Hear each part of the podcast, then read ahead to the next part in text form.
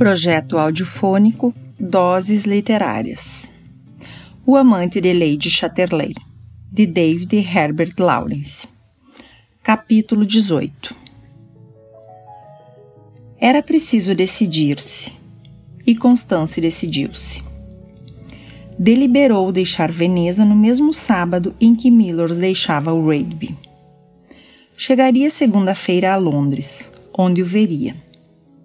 Escreveu-lhe para o endereço dado, pedindo-lhe para mandar carta ao Hotel Heartland e vir vê-la nesse mesmo dia à noite, pelas sete. A complicada cólera de Constance entorpecia todas as suas reações. Nem com Hilda confidenciava. Magoada com a obstinação daquele silêncio, esta ligou-se intimamente a uma holandesa. Constance detestava as intimidades abafadas entre mulheres, mas Hilda as cultivava. Sir Malcolm resolveu fazer a viagem com a filha mais moça. Hilda iria depois com Duncan. O velho artista tratava-se. Tomou leitos no Oriente Express. Apesar do desinteresse de Constance pela atmosfera de vulgar depravação dos trens de luxo mas a viagem até Paris seria curta. Sir Malcolm não se sentia a gosto quando voltava à sua segunda mulher, exatamente como acontecera com a outra. Mas, como ia haver em casa uma reunião para a caça dos fazões selvagens, tinha de chegar a tempo. Constance, embevecida pelo sol veneziano, viajava alheia à paisagem.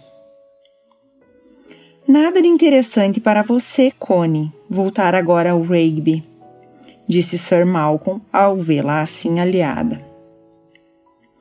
Estou decidida a não voltar para Rigby, respondeu-lhe de arranco, olhando o pai com os seus belos olhos azuis. E os grandes olhos azuis de seu pai mostraram a expressão de espanto de um homem de consciência social pouco pura. Quer dizer que fica algum tempo em Paris? Não, quero dizer que não voltarei nunca mais para Rigby. Sir Malcolm, que tinha os seus aborrecimentos pessoais, não desejava carregar também os da filha. Como? Não entendo. Vou ter um filho. Era a primeira vez que Constance dizia isso a alguém. E sua sensação foi de que naquele momento sua vida se separava em duas. Como sabe disso? Perguntou Sir Malcolm. Sei como se sabe, claro. Mas não é filho de Clifford, naturalmente. Não, de outro homem. Ela estava divertindo-se em atormentá-lo. Homem que eu conheço?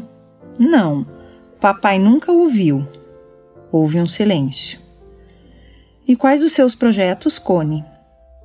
É justamente o que não sei. Há meio de arranjar as coisas com Clifford? Acho que Clifford aceitaria a criança, respondeu Connie. Disse-me, depois daquela conversa, que pouco se importava que eu tivesse um filho, contanto que tudo corresse discretamente. É a única solução razoável num caso como o dele. Sendo assim, acho que tudo correrá bem. Como? inquiriu Constance, encarando-o nos olhos naqueles olhos iguais aos seus, mas reveladores de certa inquietação.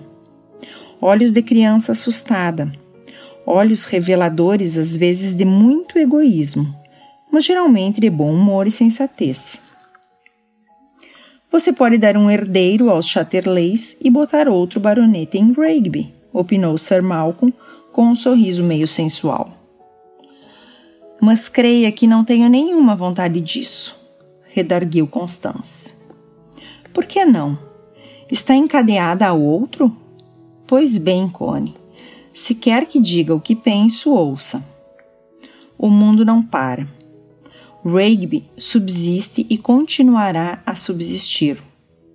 O mundo é mais ou menos fixo e nós forçados a adaptar-nos a ele, na aparência. Pessoalmente, podemos fazer o que nos apraz. As emoções são instáveis. Você pode amar a um homem este ano e amar a outro ano que vem. Mas Rigby é fiel a você.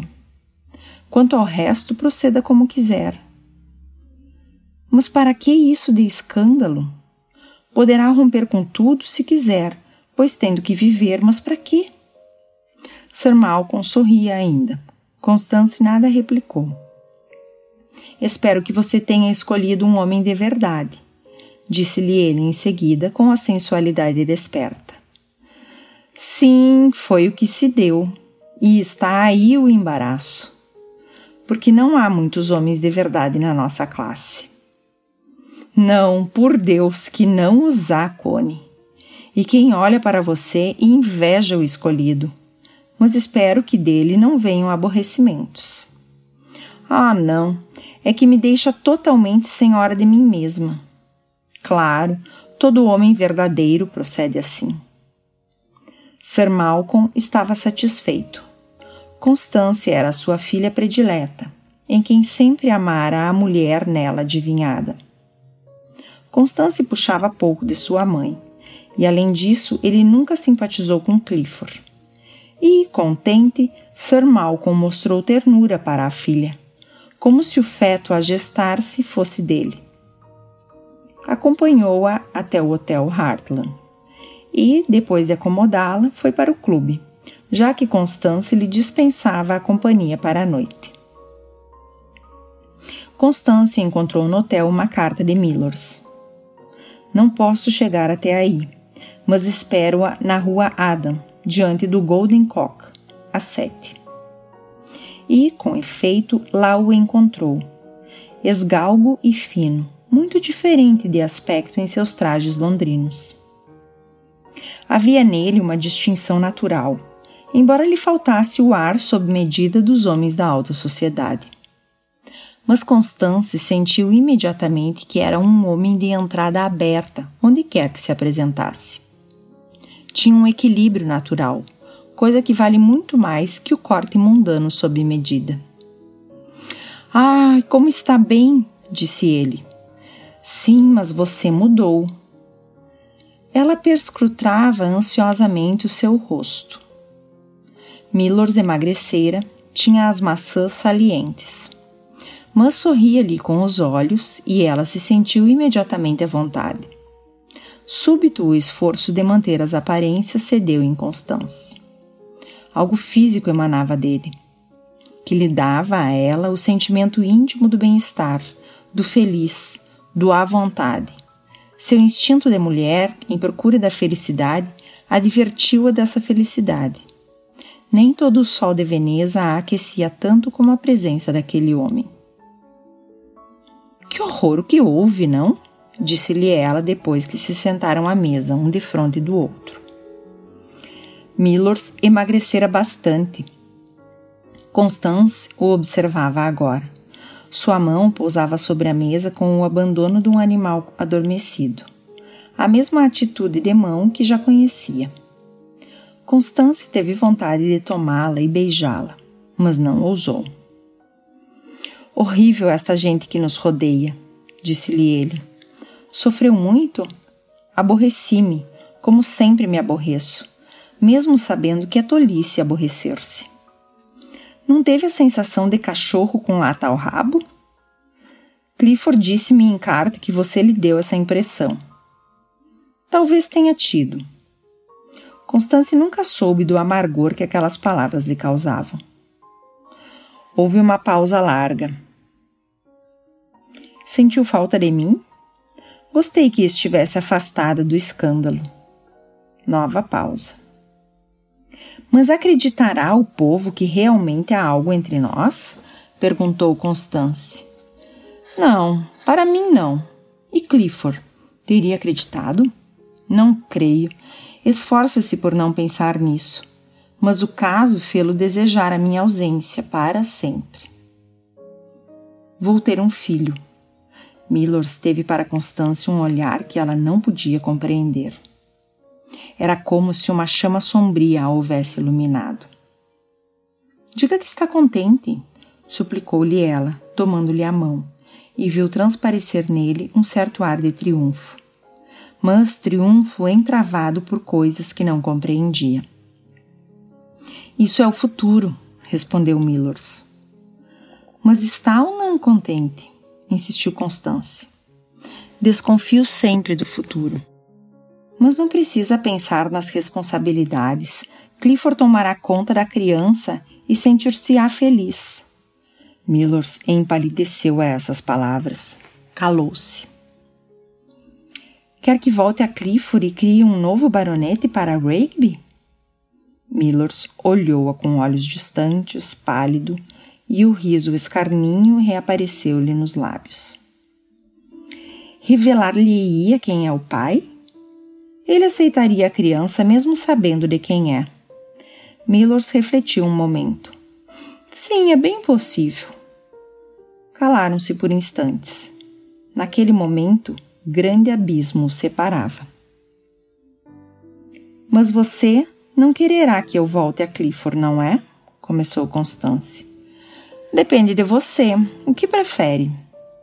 Oh, viver com você, só isso, respondeu ela com simplicidade. Essas palavras fizeram que as chamas do desejo tremessem despertas no ventre de Millers, que baixou a cabeça. Depois encarou-a com os olhos já transformados. Vai perder muito, eu nada tenho a dar, disse-lhe ele. Tem a dar-me mais do que qualquer outro homem, não ignora isso. Sim, eu sei, num sentido. Calou-se por um instante, imerso em pensamentos. Depois. Diziam outrora haver muito de mulher em mim, mas não é certo.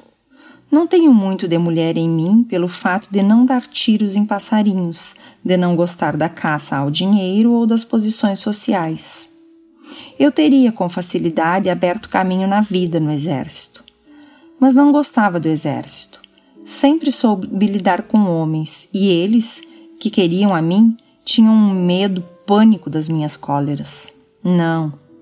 É a autoridade superior, estúpida e mecânica, que faz do exército uma coisa mortalmente estúpida. Gosto dos homens e eles de mim, mas não tolero a impudência pretensiosa e o falatório dos que conduzem o mundo eis porque não me interessei em abrir caminho. Também odeio a impudência do dinheiro e ainda a impudência das castas sociais. Sendo assim, e o mundo tal qual é, que posso oferecer a você? Mas por que oferecer? Não se trata de um negócio. Nós nos amamos e basta, respondeu Constance. Não, não, há mais que isso. Viver é avançar, e minha vida recusa-se a fluir pelos canais abertos pelos homens. Logo, não presto para nada e não tenho o direito de meter uma mulher na minha vida, já que minha vida não vai a coisa nenhuma. É preciso que um homem ofereça à mulher uma vida que tenha sentido. Não posso tornar-me apenas o macho dessa mulher. Por que não? Porque não posso, você acabaria odiando-me como se não pudesse confiar em mim. O riso escarninho perpassou-lhe pelos lábios. O dinheiro é seu, disse ele. A situação social é sua. Quem decide é você. Eu, afinal de contas, não passaria de fornicador de madame. E que poderia ser além disso? Aí está. Alguma coisa invisível. Para mim mesmo, sou alguma coisa compreendo o sentido da minha existência, embora admita que ninguém mais a compreenda. E essa existência perderia o sentido se vivêssemos juntos? Millers calou-se por alguns momentos antes de responder. Talvez, disse por fim. E qual o sentido da sua existência? Já disse que é invisível. Não creio no mundo, nem no dinheiro, nem no progresso nem no futuro da nossa civilização.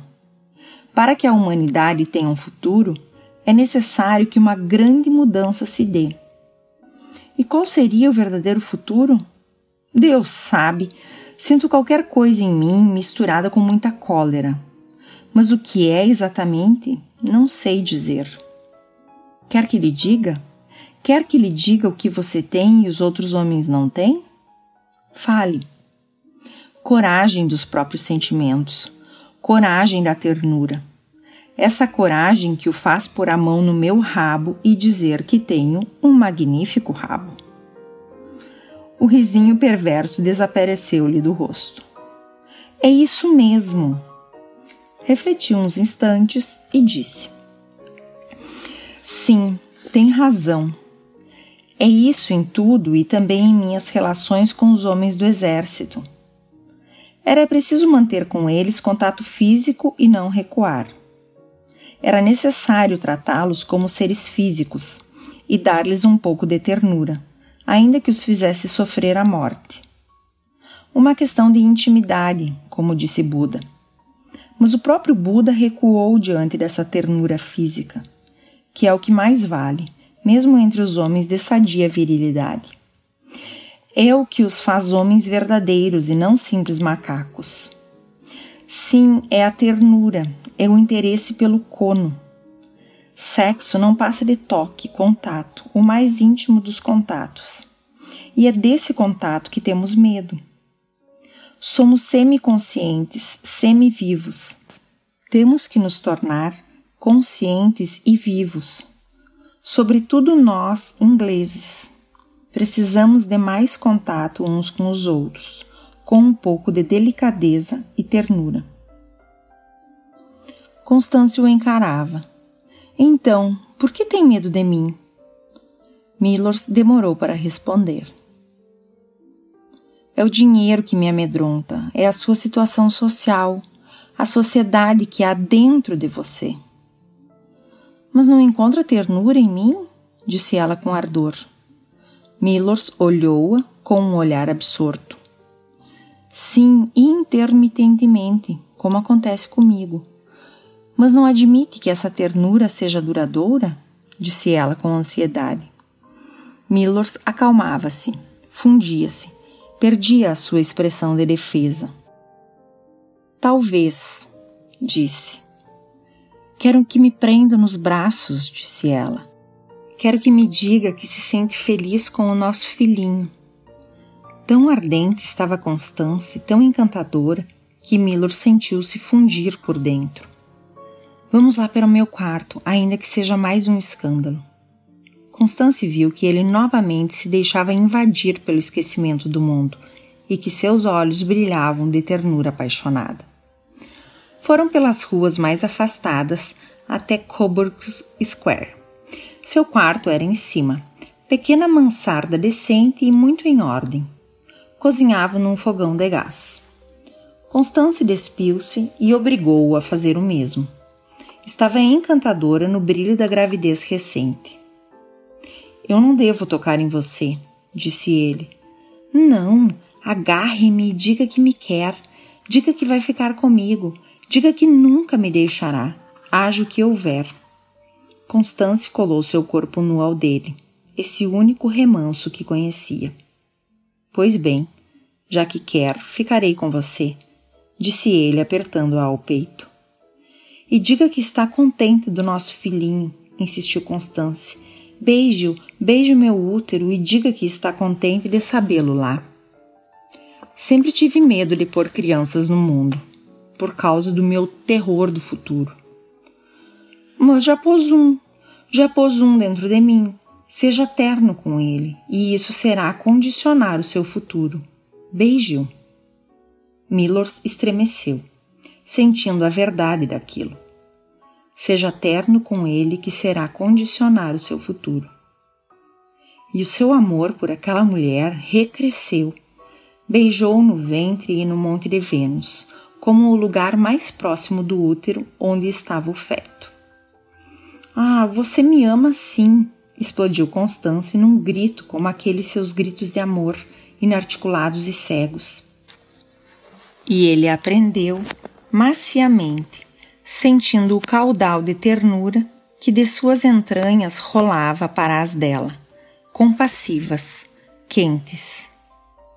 E Millers compreendeu, ao penetrá-la, que era o que tinha a fazer: realizar o contato da ternura sem prejuízo do seu orgulho, dignidade ou integridade de homem. Porque, afinal de contas, se só ela tinha dinheiro, O orgulho e a honra deviam impedi-lo de dar isso mesmo como razão para afastá-los. Eu quero o contato físico de ternura, e ela é a minha companheira. E isso deve ser uma luta contra o dinheiro, a máquina e o insensível mundo. Ela me ajudará na luta. Graças a Deus achei uma mulher. Graças a Deus tenho uma mulher que é terna e me compreende, que não é tirânica nem tola. Graças a Deus encontrei a ternura e a compreensão. E enquanto seu sêmen jorrava dentro de Constance, sua alma também se projetava para ela, nesse ato de criação que é mais que procriação. Constance estava mais resolvida do que nunca a que nada o separasse. Mas os meios, as disposições para isso tinham de ser ajeitados. É certo mesmo que odeia a Berta Kutz? perguntou. Não me fale de semelhante criatura. Preciso falar porque você já a amou e foi tão íntimo com ela como é comigo. Não acha horrível odiar uma criatura com a qual chegou à intimidade máxima? Por que é assim? Não sei. Ela parecia sempre pronta a voltar-se contra mim, sempre. E aquela obstinação de fêmea, aquele furor às soltas, tinha de acabar em tirania atroz. Ela sempre me lançava em rosto a sua liberdade, como se me lançasse vitríolo. Mas não se libertou nunca de você totalmente. Será que ainda o ama? Não, não. Se ainda se ocupa de mim, é movida pela raiva louca de me fazer mal. Só isso. Mas houve tempo em que ela amou você. Não. Talvez só por momentos. Eu a atraía, e isso talvez fosse uma das razões para odiar-me. Amava-me por momentos, mas voltava atrás e me torturava. Seu maior desejo sempre foi maltratar-me, sua vontade voltou-se contra mim desde o começo. Talvez admitisse que você não a amasse bastante e quisesse forçá-lo ao amor. Forçar. Mas você nunca a amou de verdade, não é? pois aí está o crime diante dos olhos dela. Que teria eu podido fazer? Comecei amando-a, mas ela. Paremos com isto. Tudo uma desgraça. Da vez que apareceu no chalé, eu tê-la ia matado, se tivesse tido a coragem. Está aí uma coisa que devia ser legal. Quando uma mulher fica obscena, bêbada de maldade, devíamos poder matá-la e não também aos homens quando ficam cegos pela obstinação? Sim, a eles também. Mas preciso desembaraçar-me dela definitivamente, senão cai de novo sobre mim. Tenho de obter divórcio. Prudência, pois. O mundo não poderá ver-nos juntos, nem ela. E não suporto a ideia de que minha mulher me veja com você. Constância refletiu sobre isso. Então não podemos ficar juntos? Por uns seis meses, não. Mas acho que terei o divórcio em setembro. E ainda há que esperar até março. Mas a criança nascerá em fins de fevereiro. Ah, os Cliffords, as Bertas, que eu os visse mortos. Não, não está sendo generosos com eles. Generoso? Que desejar de melhor para essa gente senão a morte? Eles não podem viver, não fazem outra coisa senão negar a vida. São hediondas as almas que há neles. Ah, bem que podia ser permitido matá-los. Mas você teria coragem para isso?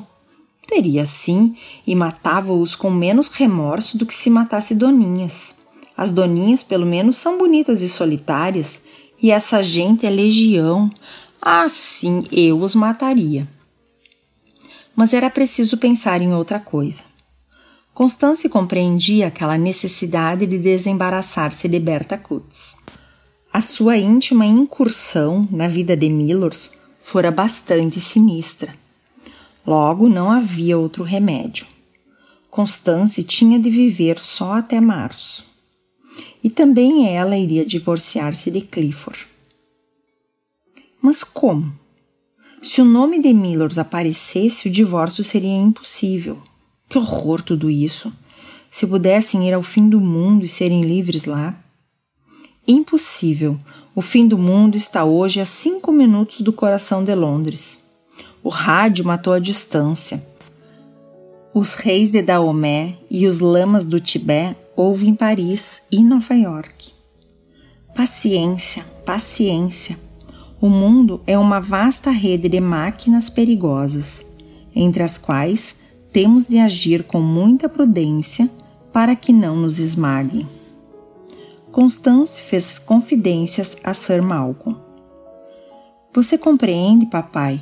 Eu guardo a caça de Clifford, mas também já foi oficial nas Índias, tal qual o coronel C. Florence, que preferiu retirar-se do exército. Seu pai, porém, não tinha nenhuma simpatia pelo misticismo do famoso coronel Florence. Atrás de tanta humildade só havia reclamo, e era o gênero de vaidade que o velho pintor mais detestava a vaidade do abaixamento voluntário. De onde provém esse guarda-caça? indagou com irritação. De uma família de mineiros de Tevershall, mas é perfeitamente apresentável. Essa resposta irritou ainda mais. Sim, um mineiro que encontrou um bom filão, uma boa mina para explorar. Não, meu pai está completamente enganado e se o vir, mudará de ideia. Clifford sempre o detestou justamente por não encontrar nele nenhuma humildade. Por uma vez ao menos o instinto de Clifford não se enganou. O que Sir Malcolm não suportava era a ideia da ligação da filha com o guarda-caça. Não tinha importância a ligação, tinha o escândalo. O homem não representa nada no caso. Soube agir com você e pronto. Mas pense, Cone, no que vão dizer? Pense em sua sogra. Eu sei, disse Constance. O falatório é uma coisa horrível, sobretudo na sociedade. Já pensei que poderíamos dar outra paternidade ao filho, de modo a não aparecer o nome de Millers. Que outro se prestaria a isso? Duncan Forbes, por exemplo sempre foi nosso amigo e tem nome na arte, além de que gosta de mim. Pobre Duncan, e que ganhará com isso? Não sei, talvez até gostasse. Sim? Curioso. Você nunca foi sua amante? Não, nem ele deseja isso. Só quer ficar perto de mim, sem me tocar. Deus do céu, que geração de homens esta! O que Duncan realmente quer é que eu lhe sirva de modelo, coisa em que jamais consenti. Deus o ajude, parece mesmo adequado ao papel. E papai preferiria que o falatório do mundo girasse em torno dele? Oh, Constance, que pergunta! Bem, sei que é horrível, mas que fazer? Esse jogo de combinações faz que um homem como eu já se sinta demais neste mundo. Vamos, papai. No seu tempo de moço não houve muito jogo de combinações assim? Mas era outra coisa. Creia. Hilda apareceu e também se irritou com a marcha das coisas. Não podia suportar a ideia da irmã ligada a um guarda-caça. Que humilhação! Poderíamos partir para um lugar bem longe daqui, sumindo para sempre, sugeriu Constance. Inútil, o escândalo arrebentaria do mesmo modo. E se Constance tivesse de partir com ele, melhor que se fossem casados. Era opinião de Hilda. Sir Malcolm hesitava. Mas papai consente em vê-lo? perguntou Constance. Pobre Sir Malcolm, Vontade de ver Millers não tinha nenhuma, como o pobre Millers não tinha nenhuma vontade de ser visto. Não obstante, o encontro dos dois homens realizou-se num almoço em gabinete particular do clube. Sir Malcolm entrou forte no uísque e Millers também bebeu. Conversaram todo o tempo sobre a Índia, que o guarda conhecia. Só ao fim do almoço, depois do café, é que Millers, acendendo um charuto, abordou a questão e de um modo muito cordial. Então, Sir Malcolm, e sua filha? O risinho de Millers crispou-lhe os lábios. Você lhe plantou um filho, bem plantado. É isso. Tenho essa honra, sorriu Millers. Honra, por Deus! E Sir Malcolm abriu a cara escocesa num riso lúbrico. Honra! Como foi a coisa? Boa, hein, meu rapaz? É boa? Boa, sim. Adivinhava que era. Ah, minha filha é de ótima raça. Nunca mandei para o bispo uma boa fornicação, embora a mãe de Constance. E seus olhos rolaram para o céu. Mas você soube acordá-la, pude observar isso. Ah, o oh, meu sangue, o meu sangue nela. Você botou fogo às direitas. e eu Gostei imenso. A coitadinha bem que precisava. Excelente moça. Sempre adivinhei a vir ali uma mulher bem boa para quem soubesse acordá-la. Guardar caça. Caçador é o que é. Mas, falando sério, como espera sair-se disto? Falando sério, eles não chegariam a nada, e Millers, menos bêbado que Sir Malcolm, manteve a conversa com muita inteligência, o que não é dizer muito. Com que então é um guarda-caça? Ah, tem muita razão. Essa caça não é de desenhar. A prova de uma mulher está no rabo. É tocando-se-lhe no rabo que se pode saber o que vale. Ah, eu o vejo, meu rapaz. Que idade tem? Trinta e nove. Sir Malcolm ergueu os sobrolhos. Já? Mas ainda tem vinte anos bons diante de si, a julgar pelo aspecto. Guarda-caça ou não, é um bom galo, vê-se logo. Não é horrível como Clifford, um pobre coitado que nunca teve uma fornicação nas veias. Gosto de você, meu rapaz. Juro que tem um pênis de primeira ordem, sim. É garnizé, vê-se bom lutador. Guardar a caça, eu é que não confiaria minha caça a você. Mas, falando sério, que vai fazer nesse caso? O mundo está cheio de velhas faladeiras. A sério, eles não podiam chegar a nada, a não ser firmarem entre si a velha maçonaria da sensualidade dos machos. Pois bem, meu rapaz, se eu puder servi-lo em alguma coisa, terei muito prazer. Guardar a caça. Espantoso. Estou encantado, sabe? Encantado. Fiquei sabendo que minha filha é mulher e tem suas rendinhas, modestas, é verdade, mas que lhe permitem não morrer de fome. E vai herdar tudo quanto possui. Bem que o merece, por ter se mostrado boa fêmea neste mundo de velhas. Há sessenta anos que luto para desembaraçar-me da saia das velhas e não o consegui ainda.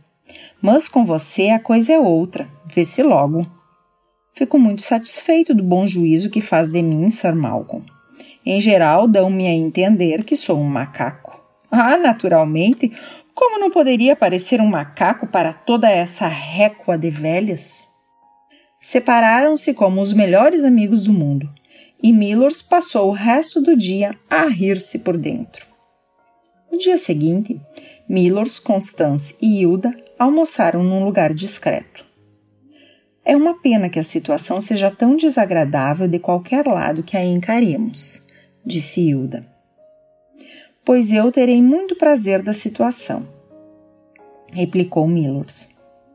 Vocês deviam evitar filhos até que estivessem em condições de casar-se. Sim, mas eu. O senhor não vem ao caso. Constance tem dinheiro suficiente para a vida de ambos, mas a situação é insustentável. Também acho. Nesse caso, abandone-a. Não tente sustentá-la. Se você ao menos pertencesse à mesma classe de Cone. Ah, se estivesse metido numa jaula do jardim zoológico. Fez-se silêncio. O melhor, propôs Hilda, é que seu nome não seja pronunciado em todo o processo. Cone apresentará ao público o nome de outro homem, para o divórcio, bem entendido. Millers olhou-a sem compreender. Constância ainda não lhe falara do projeto Duncan. Não estou percebendo. Temos um amigo que provavelmente se prestará à comédia, e assim só o nome dele aparecerá. Um homem? Naturalmente. Mas ela tem outro? Millers olhou para Constance estupefato. Não, não! gritou Constance. Uma velha amizade apenas, nada de amor. Então, como toma a coisa sobre seus ombros se não tira nenhum proveito dela? É que há homens cavalheirescos que não pensam apenas em aproveitar-se das mulheres, disse Hilda. Mais uma pelotada. Mas quem é esse gajo? um velho amigo que conhecemos desde a nossa infância na Escócia, um artista. Duncan Forbes? Adivinhou Millers imediatamente, pois já ouvira Constance mencionar essa amizade. E como vão fazer para que Forbes endosse a letra? É preciso que ele e Constance passem algum tempo juntos num hotel, ou que ela vá para a casa dele. Parece-me muito barulho para nada, disse Millers. Terá por acaso algum outro a propor? Disse Hilda. Se o seu nome aparecer, não conseguiremos o divórcio. Nem de um lado nem do outro. Bem sabe como sua mulher é.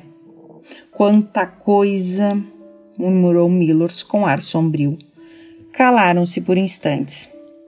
Poderíamos muito simplesmente desaparecer, propôs ele.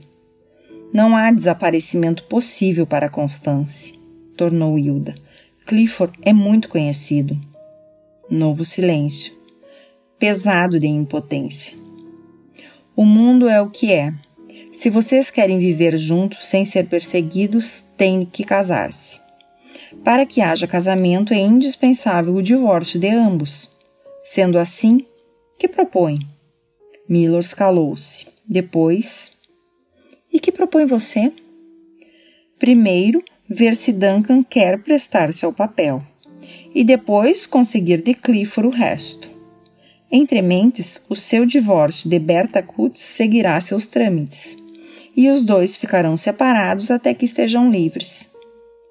Dir-se-ia uma casa de loucos, talvez, mas a vocês dois é que o mundo consideraria loucos, ou, pior ainda, criminosos, suponho. Pudesse eu servir-me do meu punhal, disse ele sorrindo, e recaiu num silêncio irritado. Está bem, disse por fim. Consinto em tudo quanto querem. O mundo é louco e não posso destruí-lo. Vocês estão certas. Temos de agir da melhor maneira para sair do embaraço. Millers olhou para Constance com humilhação, cólera e abatimento. Minha menina, o mundo vai pôr sal em teu rabo. Isso se eu deixasse. Para Constance, o mundo tinha menos importância do que para ele. Duncan foi sondado e, antes de resolver, quis um encontro com o guarda, num jantar em seu apartamento. Duncan era uma espécie de Hamlet retaco moreno, taciturno, de negros cabelos lisos e uma estranha vaidade de celta. Sua arte era toda tubos, válvulas, espirais e cores raras ultramodernas, mas apresentadas com certa força, certa pureza de forma e tom. Millers, entretanto, achou aquilo simplesmente repugnante. Mas não ousava dizê-lo, tamanha era a loucura de Duncan por sua arte um culto pessoal, uma religião. Estavam ambos vendo as pinturas no estúdio. Dan, com os olhos em Millers, ansioso por ouvir as impressões de um guarda-caça. As opiniões de Constância e Hilda já ele as conhecia. Isto parece um massacre, disse por fim Millers, desnorteando o pintor com o imprevisto da apreciação. Massacre de quem? Interpelou Hilda com frieza. Da minha pessoa. Todas as minhas tripas se sentem massacradas. Um bafo de puro ódio emanou do artista. Nas palavras de Millers, sentira a nota da antipatia e do desprezo. Millers conservava-se de pé, esbelto e fino, o ar fatigado, olhando para as pinturas com alinhamento. Talvez seja a estupidez que foi massacrada, a estupidez sentimental, revidou Duncan. Acha? A mim me parece que todos estão, tubos e latas onduladas, são a própria estupidez. E muito sentimentais, pois mostram-se apiedados de si mesmos.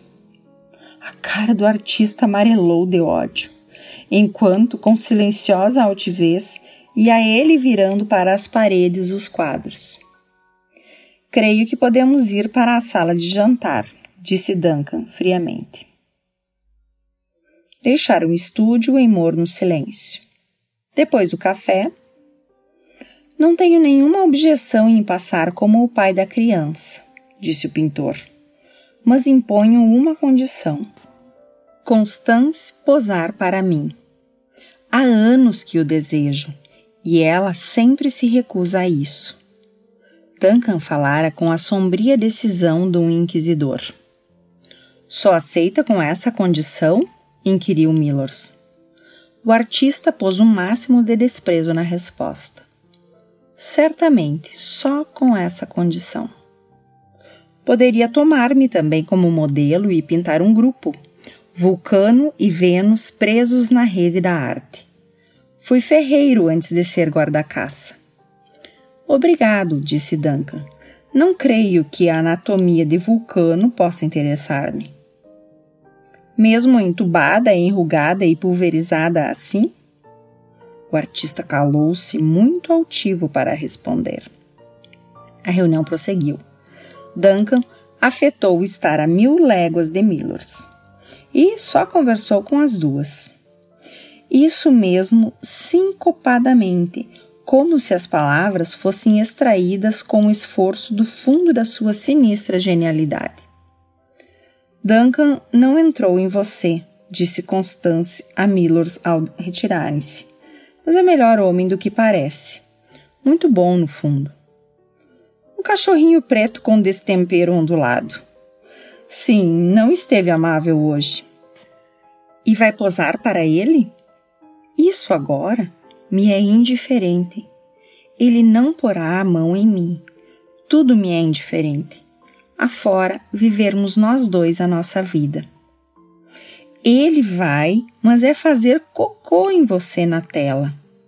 Não faz mal, apenas pintará os seus sentimentos por mim, o que me é indiferente. Só não quero que me toque, por nada no mundo. Mas se ele acha que pode fazer qualquer coisa apenas me olhando com o seu olho, hum, que o faça, que me reduza a quantos tubos e latas ondulantes quiser tanto pior para ele. Danou-se de você dizer que sua arte tubular é sentimental e pretensiosa. Mas é isso mesmo,